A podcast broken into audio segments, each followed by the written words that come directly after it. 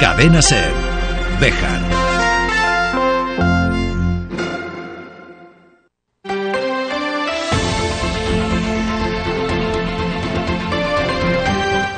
Hoy por hoy Bejar. David Sánchez.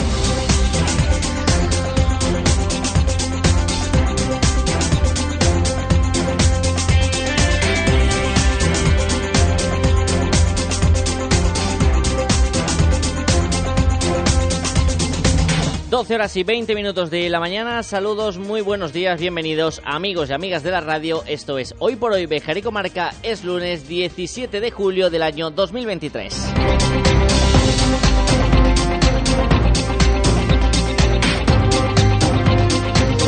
El fin de semana que nos ha dejado las buenas noticias deportivas, como la victoria del ciclista Carlos Rodríguez en una etapa de montaña del Tour de Francia, o la que está siendo más comentada durante toda la mañana, el triunfo de Carlos Alcaraz en el Abierto de Inglaterra, en ese Wimbledon 2023 que ya tiene para sus vitrinas siendo el más joven en ganar este torneo tenístico y derrotando a quizás a uno de los mejores tenistas de la historia como es Novak Djokovic. Pero un fin de semana que también nos dejaba la triste noticia del fallecimiento de Francisco Ibáñez, el padre de Mortadelo y Filemón y de tantos personajes que han acompañado a generaciones a través de la lectura del cómic, creando en ellos también el hábito de la lectura.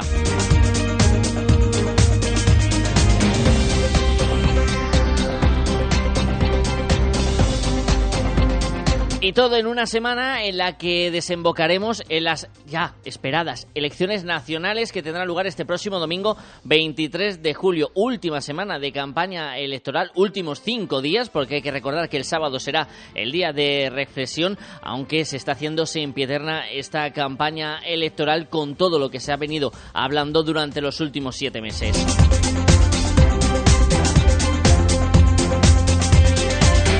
Veremos qué nos depara el domingo el resultado electoral.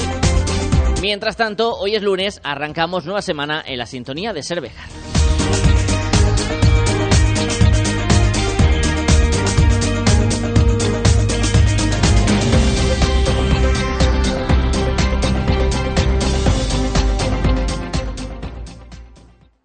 opino de que, opino de que, opino de que, opino de que opino de que, opino de que, opino de que, opino de que, opino de que, opino de que, opino de que, opino de que. En un lunes en el que vamos a irnos nuevamente de visita a Candelario para hablar de la ludoteca que se está desarrollando durante estos meses estivales. En una semana también importante para la Villa Corita que afronta dentro de poquitas fechas sus fiestas patronales.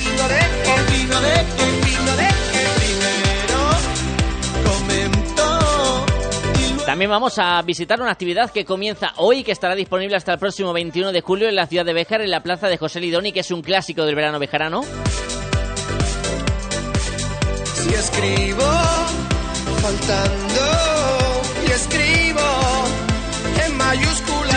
Sin perder de vista todo lo que sucede en cuanto a la actualidad de la jornada, así como todo lo que nos dé tiempo a contarles antes de que el reloj marque las 13 horas, la 1 de la tarde. Aquí en su casa, el 88.3 de la FM en Cervejar. Bienvenido, bienvenida. Y gracias como cada día por estar al otro lado. Aunque lo primero de todo es, como siempre, buscar la previsión del tiempo para el día que tenemos por delante. Que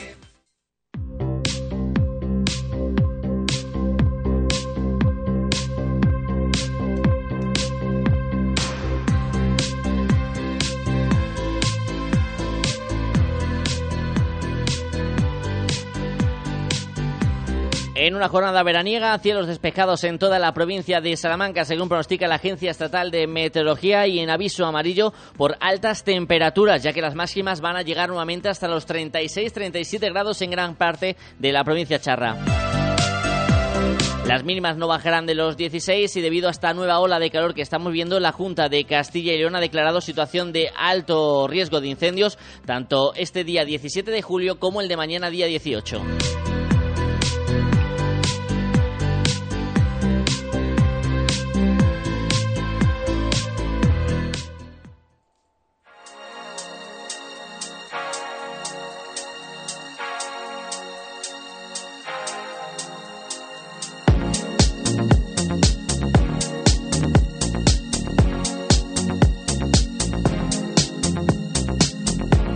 12 y 25 minutos de la mañana abrimos portada de actualidad con una noticia que ha sucedido en esta misma mañana y de la que se hacen eco los compañeros de la Gaceta Regional de Salamanca, ya que un trabajador del Ayuntamiento de la ciudad de Bejar ha sido evacuado hasta el complejo asistencial eh, universitario de Salamanca después de recibir un fuerte golpe debido al desprendimiento de la puerta del garaje donde se guarda el autobús municipal.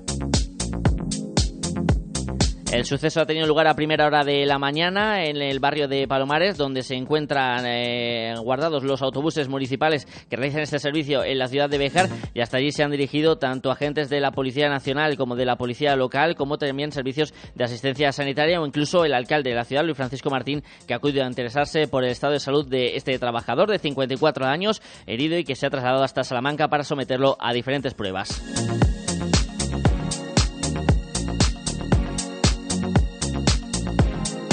Y es que el autobús eh, municipal ha sido noticia nuevamente durante el fin de semana. Ya lo fue la semana pasada, cuando en la mañana del miércoles se averiaba, se realizaba una reparación express, express perdón, y el servicio se reanudaba durante el jueves. Pues bien, el sábado por la mañana nuevamente este vehículo sufría otra avería mecánica y por tanto hasta nuevo aviso se suspende el servicio de autobús eh, municipal en la ciudad de Andebejar.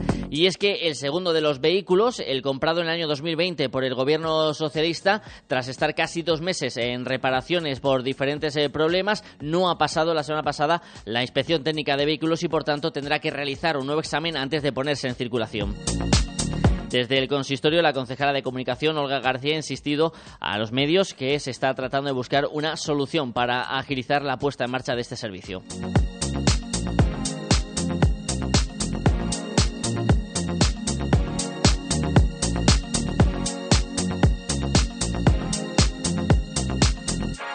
Y no dejamos la página de sucesos porque la noche del domingo ha dejado un pequeño susto a los vecinos de la calle Obispo Zarranz de la ciudad de Béjar. Un fuego en una alcantarilla situada en este lugar, cerca del bar y de los cines de, la ciudad de textil, han obligado a intervenir a los bomberos del parque Murifelcal y ha afectado al tráfico rodado durante la extinción del mismo, aunque se realizó con rapidez. Según indican desde fuentes policiales, la causa de este conato de incendio ha sido una colilla un cigarro que fue arrojada hacia una rejilla de alcantarillado y al caer en su interior ha prendido la suciedad que se encontraba encontraba en ella. Afortunadamente ha quedado todo en un susto.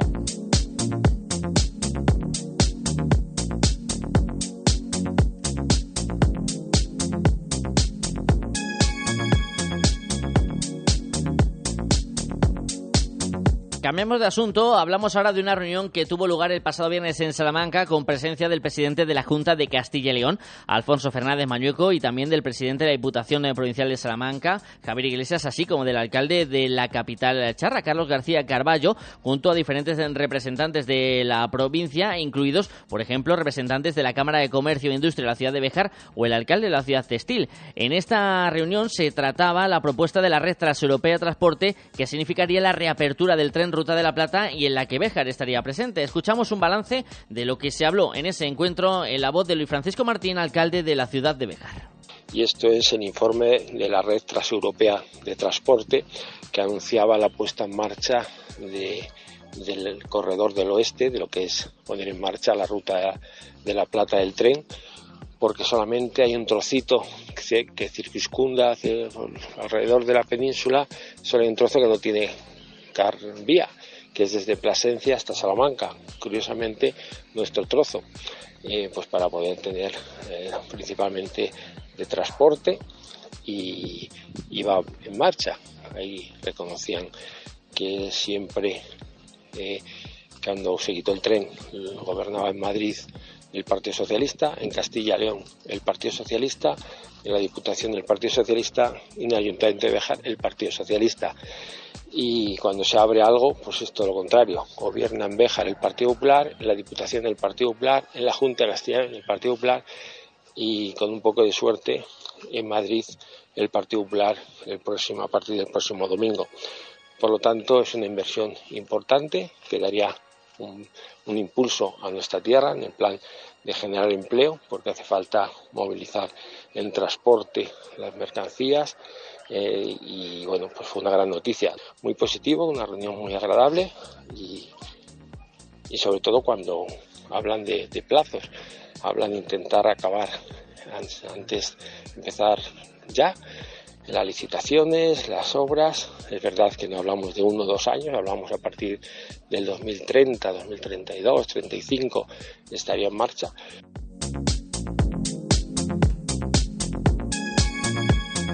Y como comentábamos cuando hemos eh, dado a conocer la previsión meteorológica para hoy, la Consejería de Medio Ambiente, Vivienda y Ordenación del Territorio de la Junta de Castilla y León ha declarado el, por el incremento del riesgo meteorológico de incendios los días 17 eh, y 18 de julio como de alto riesgo.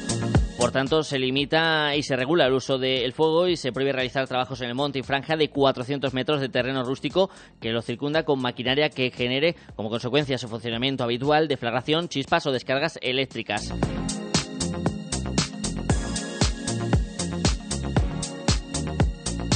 Y ya que hablamos de incendios, dos acontecieron el viernes en la provincia de Salamanca. Afortunadamente se pudieron controlar con eh, rapidez. Uno en las cercanías de Serradilla de El Llano, en la comarca de Ciudad Rodrigo. El otro en la comarca de Bejar, en Montemayor del Río.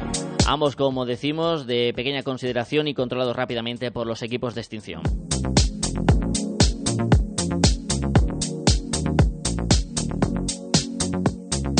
Y antes de cambiar de asunto, música.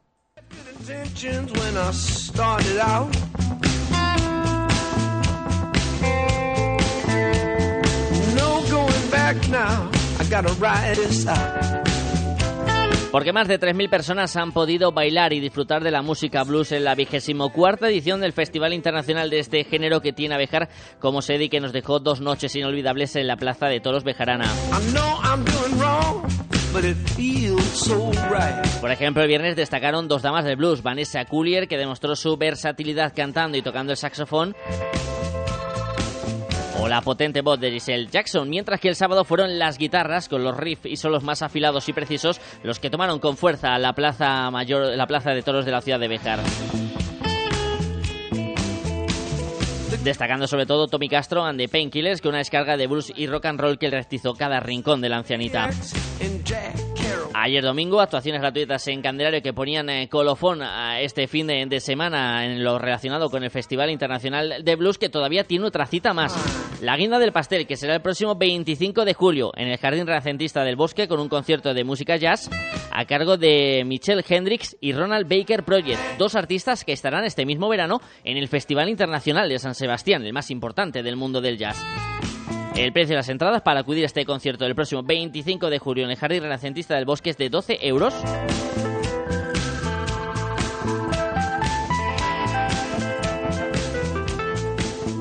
Y la hora del concierto, si no me falla la memoria, en torno a las 10 de la noche.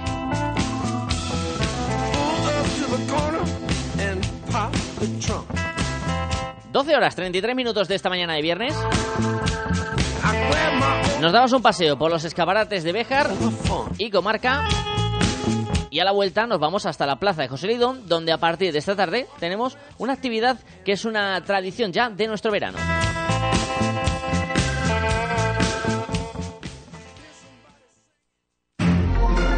Cadena Ser, Béjar.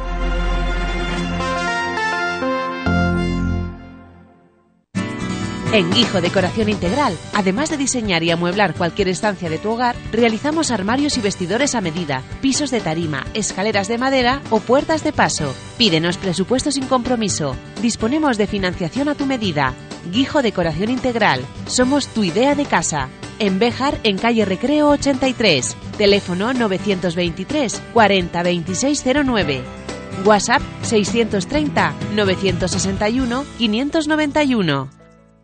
Estación de servicio Bejaroil en Bejar. ¿Todavía no nos conoces? Abierta 24 horas al día con los mejores precios en carburante de toda la zona y servicio atendido. Y además zona de lavado de vehículos con cuatro amplios boxes a tu disposición. ¿Necesitas pan, butano, hielo o bebidas frías? También lo tenemos. Estación de servicio Bejaroil en Bejar. No dejes de visitarnos. ¿Buscas plaza de garaje en Bejar? Cofaesa pone a la venta plazas de garaje en la calle Gibraleón amplias y con posibilidad de punto de carga eléctrica.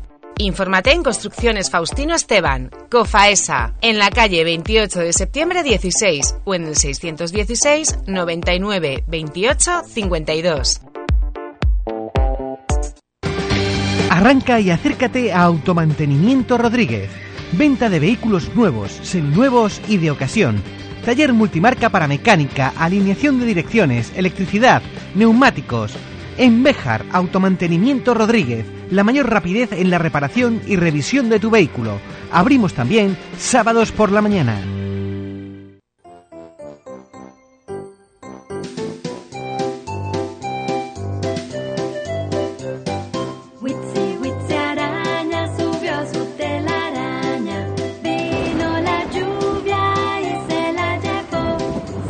Actividades que son un clásico del verano bejarano y que es un placer volver a anunciar su inicio de actividad.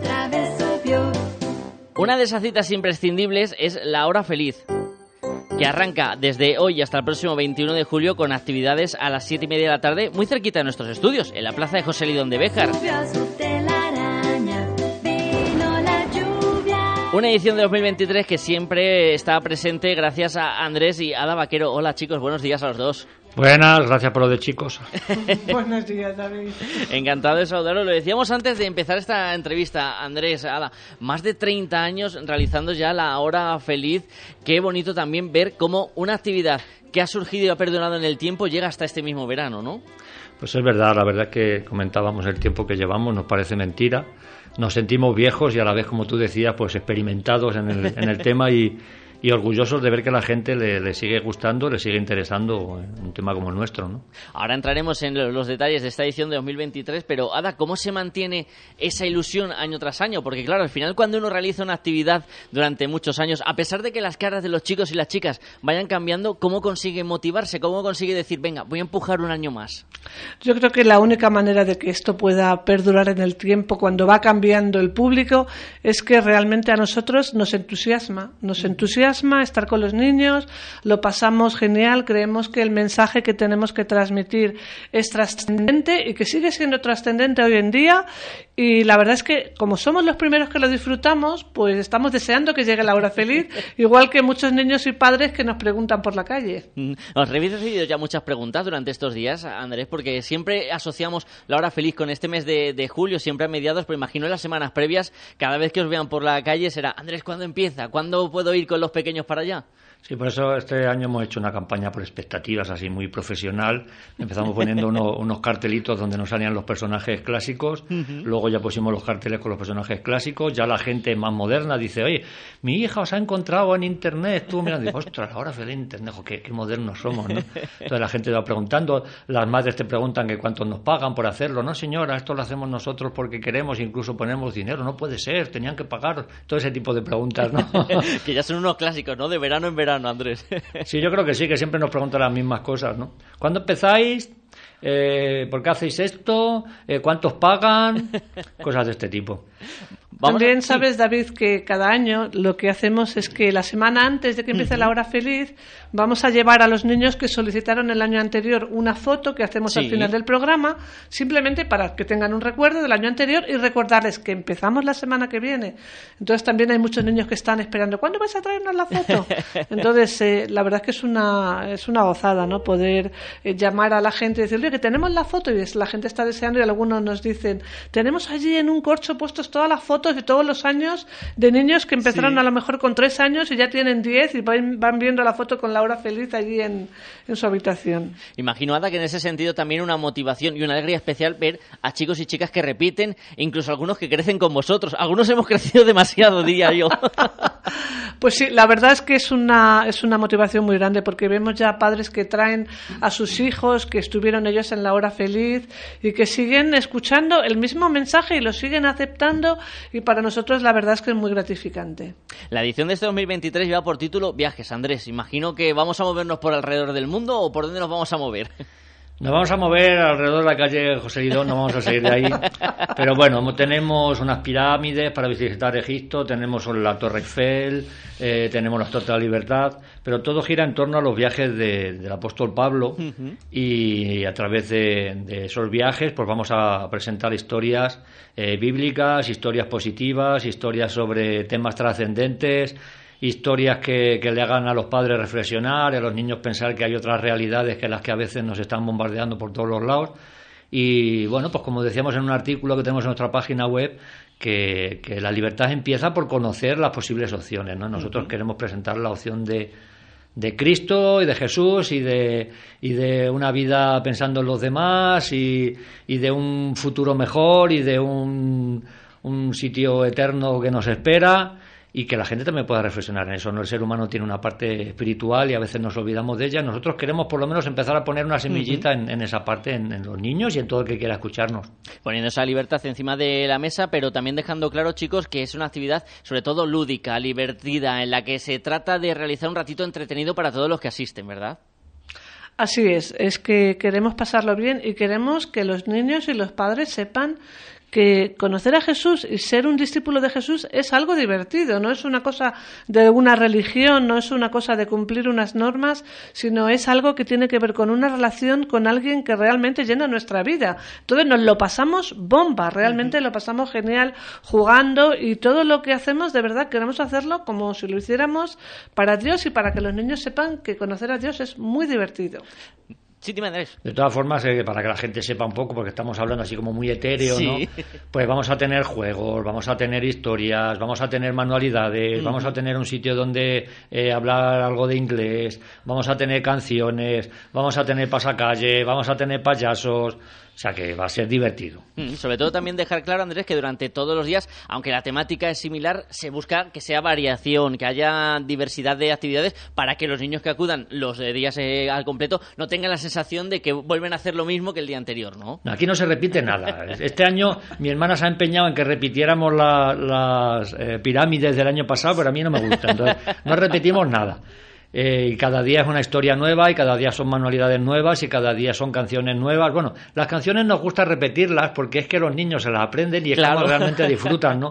Pues si pones cada día una canción nueva que nunca pueden cantar, pues no disfrutan. Entonces eso sí lo repetimos para que los niños puedan participar. Pero lo demás todo nuevo cada día. Pero cada año hay canciones nuevas. Mm -hmm. O sea, aunque las repitamos las se canciones repertorio. es que si no, no se las aprenden. No podemos cantar una canción un día y esperar que los niños las aprendan, especialmente porque hay algunas que están en inglés. Mm -hmm. Que también pensamos que es una buena aportación que queremos hacer, que los padres quieren que los niños aprendan inglés y tenemos algunas canciones muy sencillas, repetitivas en inglés, que también les permiten trabajar el idioma, que hoy en día pues es muy importante también que los niños aprendan inglés y que los motivemos a ver la importancia del inglés. Una forma de que aprendan sin darse cuenta, disfrutando de esa experiencia de la hora feliz. A esto del inglés me voy a apuntar yo, que me va haciendo falta, que yo lo tengo muy oxidado, chicos, así que lo, lo mismo me dejo caer esta semana para aprenderme por lo menos las canciones en, en inglés, que luego nunca se sabe. Os voy a pedir, Ada, Andrés, para finalizar, que lancéis un mensaje a aquellos oyentes de la cadena Cervejar, tanto padres, madres como niños y niñas, para que acudan esta tarde a las siete y media a la Plaza de José Lidón. Pues eh, nada, me gustaría animar mucho a los padres, a los abuelos, que lleven los niños, que van a pasar un rato muy bueno, que van a escuchar cosas que hoy no se escuchan y sobre todo porque queremos traer buenas noticias a Béjar, que estamos ya hartos de escuchar en todos los lados malas noticias y la hora feliz son buenas noticias. Andrés, ¿algo que añadir o finalizamos ahí? Que vengáis, que estamos esperando, que ya estamos ganas, tenemos ganas de empezar.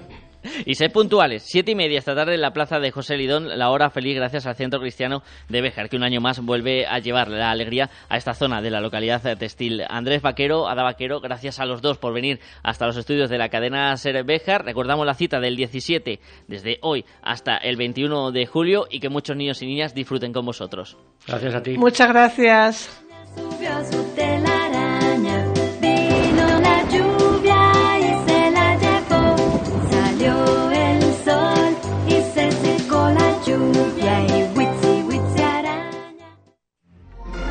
Cadena Ser.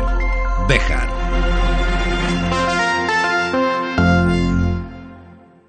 ¿Tienes un gran consumo de energía eléctrica? Ponte en manos de un verdadero profesional y ahorra mediante una instalación de autoconsumo. En Gamo Energías llevamos 20 años realizando instalaciones fotovoltaicas. Nos ocupamos de todo el proceso, diseño previo, montaje, legalización y mantenimiento posterior. Gamo Energías, ingeniería especializada en energías renovables, empresa instaladora autorizada. Gamo Energías, el sol sale para todos. Piensos Damián, piensos molidos y granulados para vacuno, ovino, caprino, porcino, gallinas, directamente del molino al animal. Piensos Damián, primeras marcas y amplia gama de alimentación, accesorios e higiene para tus mascotas. Piensos Damián, en Béjar, en la rotonda de Palomares y en la entrada de Sorihuela. Piensos Damián, apoyando a nuestra ciudad desde hace más de 50 años. Juega con nosotros si quieres ganar. En Lotería Maitena ya tenemos los décimos del sorteo más grande del mundo y más esperado del año, el sorteo de Navidad. Compra tu décimo con fotos de lugares emblemáticos de Béjar y para empresas y establecimientos con la imagen personalizada de su negocio. Ven a Lotería Maitena y llévate la suerte además de un bonito recuerdo. Te esperamos. Lotería Maitena, en la calle Mayor de Béjar. Síguenos en Facebook. Juega con responsabilidad.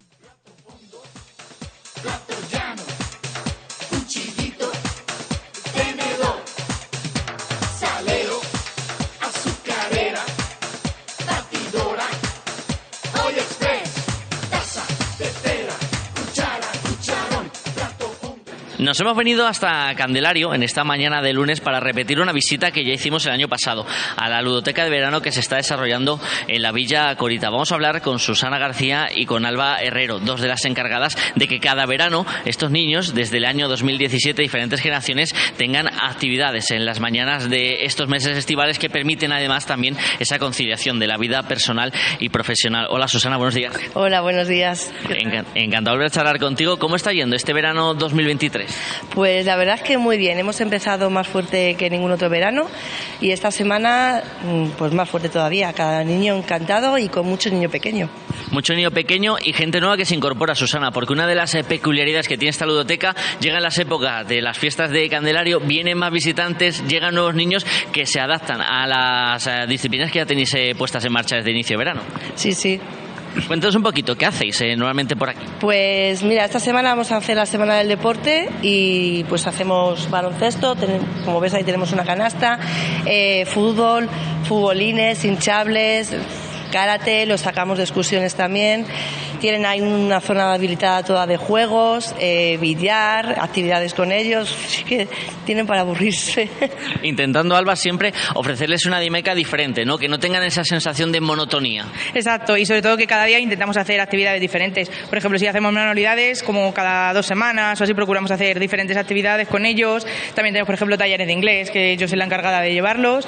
Y bueno, se lo pasan bombas, desde luego, no se pueden quejar.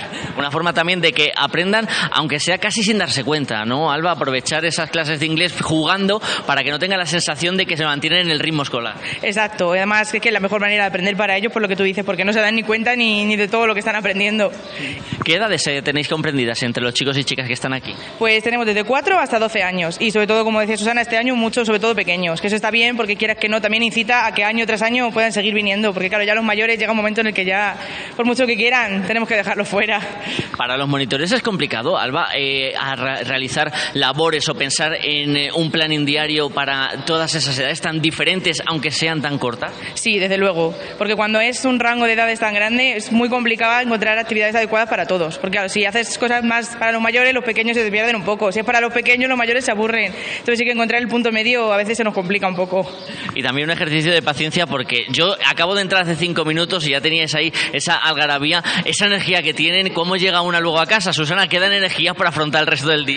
Quedan energías, tienen que quedar porque luego me, to- me toca la, la que tengo en casa pequeña, pero sí, la verdad es que cansa mentalmente, pero bueno, se lleva bien, porque te llevas el trabajo a casa y luego en casa tienes que estar, seguir pensando y organizando qué vamos a hacer mañana, qué vamos a hacer, pero bueno, hay energías, además lo, lo mejor de todo que, que aprendes muchas cosas bonitas con ellos y la experiencia es muy bonita. Me decía Susana, antes de que comenzáramos esta entrevista también, por ejemplo, desde los padres y las madres, eh, todos son palabras de agradecimiento, de buena valoración, importante también, ¿no? Que las familias se impliquen y colaboren en medida de lo posible y vean esta opción de la biblioteca como una opción muy válida. Sí, la verdad es que sí, nunca hemos tenido eh, ningún tipo de queja y todo es eso, pues agradecimiento y la gente está muy, muy contenta, encantada.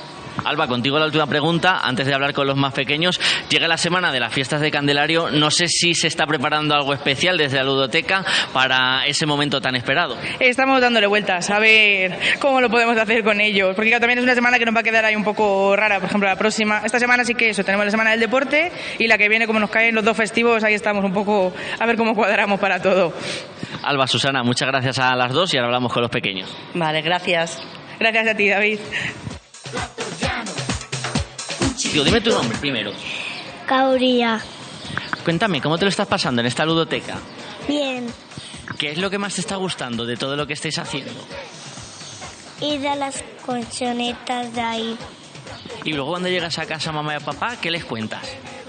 ¿Estás contenta? Sí, ¿Has hecho muchos amigos? sí. ¿Y qué esperas de este día de hoy? ¿Qué vas a hacer hoy? Cuéntame. ¿O todavía no te han dicho las monitoras que vais a hacer? Eh, dibujar. Dibujar. Pues a ver si haces un dibujo para el de la radio. Luego se lo das a Alba y me encargo de que, de que llegue hasta la radio. ¿Te parece? Sí. Dime tu nombre. Noah. Noa, cuéntame, ¿cómo está yendo este verano aquí en la ludoteca? Bien. ¿Qué es lo que más te está gustando de todo lo que lleváis hecho durante todos estos días? Es la guerra de agua y el karaoke. La guerra de agua, cuéntame, ¿en qué consiste la guerra de agua?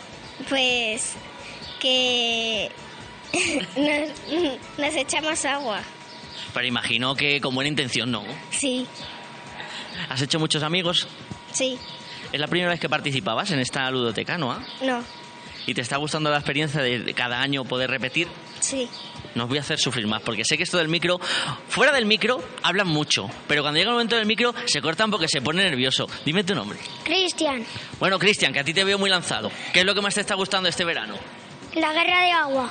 Ya me ha contado un poquito Noa la guerra de agua. ¿Te mojaste mucho o no? No mucho, pero sí, Tú eres de los que mojaban a los demás, ¿no? sí. ¿Y qué más actividades te han llamado la atención de las que lleváis hechas? La canasta que tenemos ahí dentro y jugar al fútbol. A ti entonces esta semana te va a encantar, ¿no? La semana del deporte, la ideal para Cristian. Sí, Oye, ahora que no nos odie nadie. Madrid, Barcelona, Bejar Industrial. Madrid, Se lo he puesto fácil, ¿eh? Se lo he puesto fácil. Y vamos a cerrar con un nuevo chico. Dime tu nombre. Mario. Mario, semana del deporte. Imagino que también una de las semanas que más te gusta, ¿no? Eh, me encanta el deporte. ¿Fútbol o baloncesto? Fútbol. ¿Madrid o Barcelona? Madrid. ¿Messi o Cristiano? Cristiano. ¡Ay! Chivamos Messi por detrás, pero he hecho Cristiano. ¿Qué es lo que más te está gustando de este año en la ludoteca? Pues la guerra de agua, porque me pongo a mojar a los monitores más que nada. O sea, que eres un poco el rebelde del grupo, ¿no? No, que va. Te portas bien, pero claro, en esas guerras ahí no se distinguen monitores de amigos, ¿no? No, ay no. Ay no. Bueno, chicos, pues muchísimas gracias a los cuatro, que paséis un feliz verano y quiero que le lleguéis adiós a los oyentes de la cadena SER. adiós.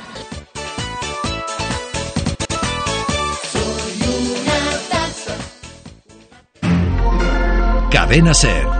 Bejar.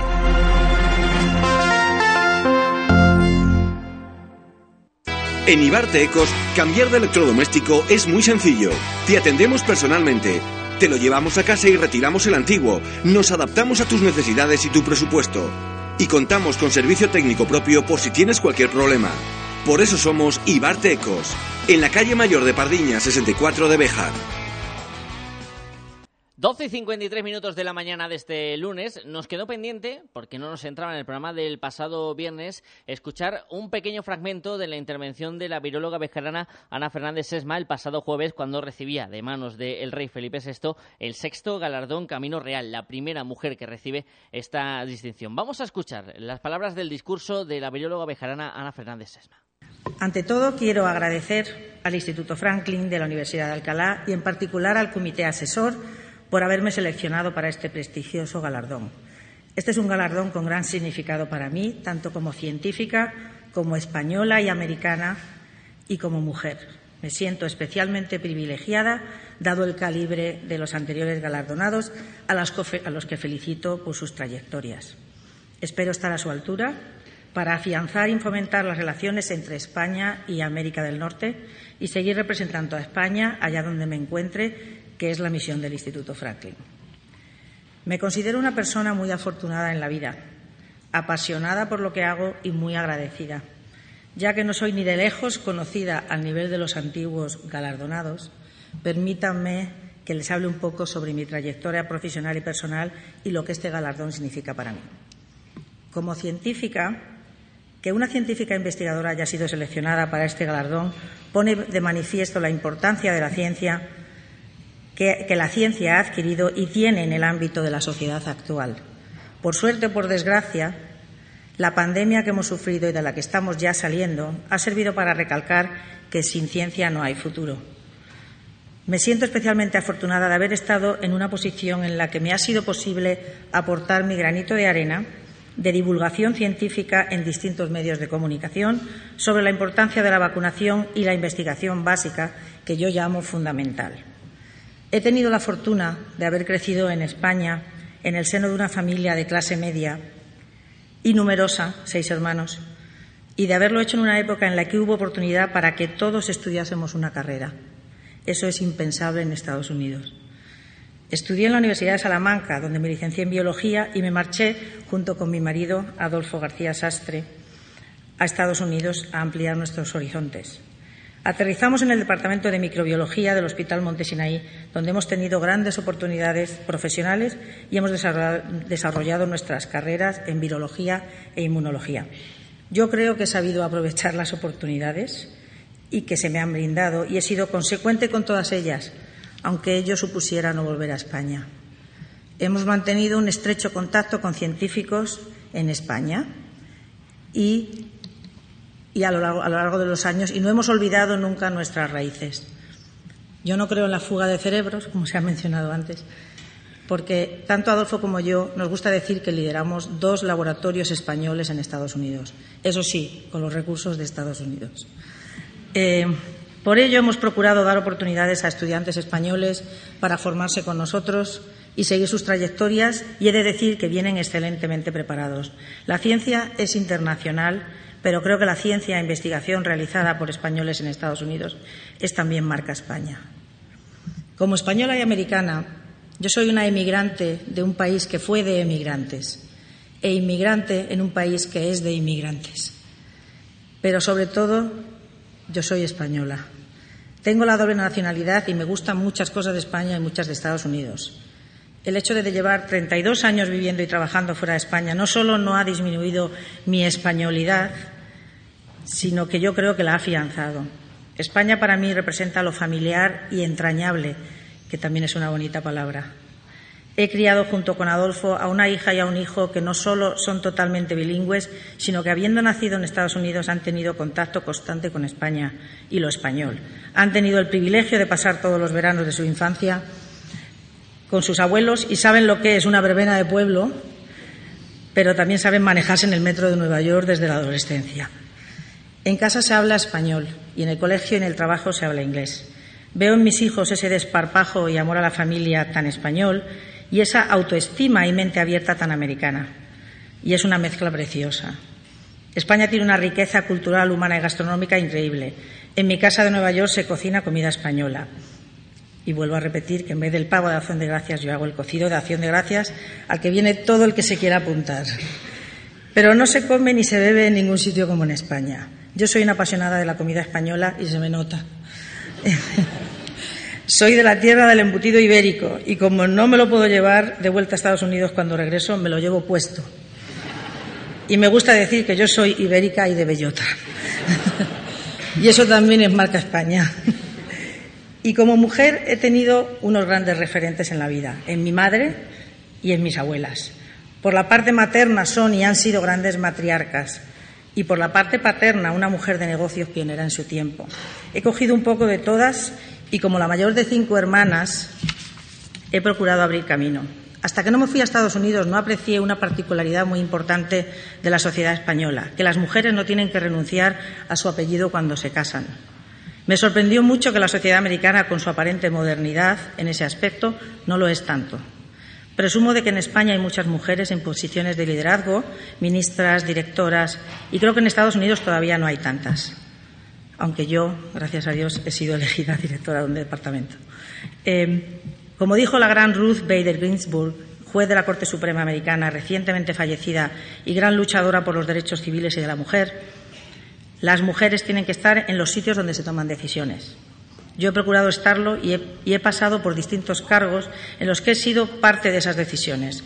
Recientemente he asumido la dirección del mismo departamento al que llegué hace 32 años considerado uno de, los, uno de los mejores departamentos de microbiología a nivel mundial y no veo la hora de recorrer este nuevo camino y afrontar nuevos retos. Las palabras de la vejerana Ana Fernández Sesma recibiendo ese galardón Camino Real. Llegamos a la una, nos marchamos. Disfruten del lunes, chao.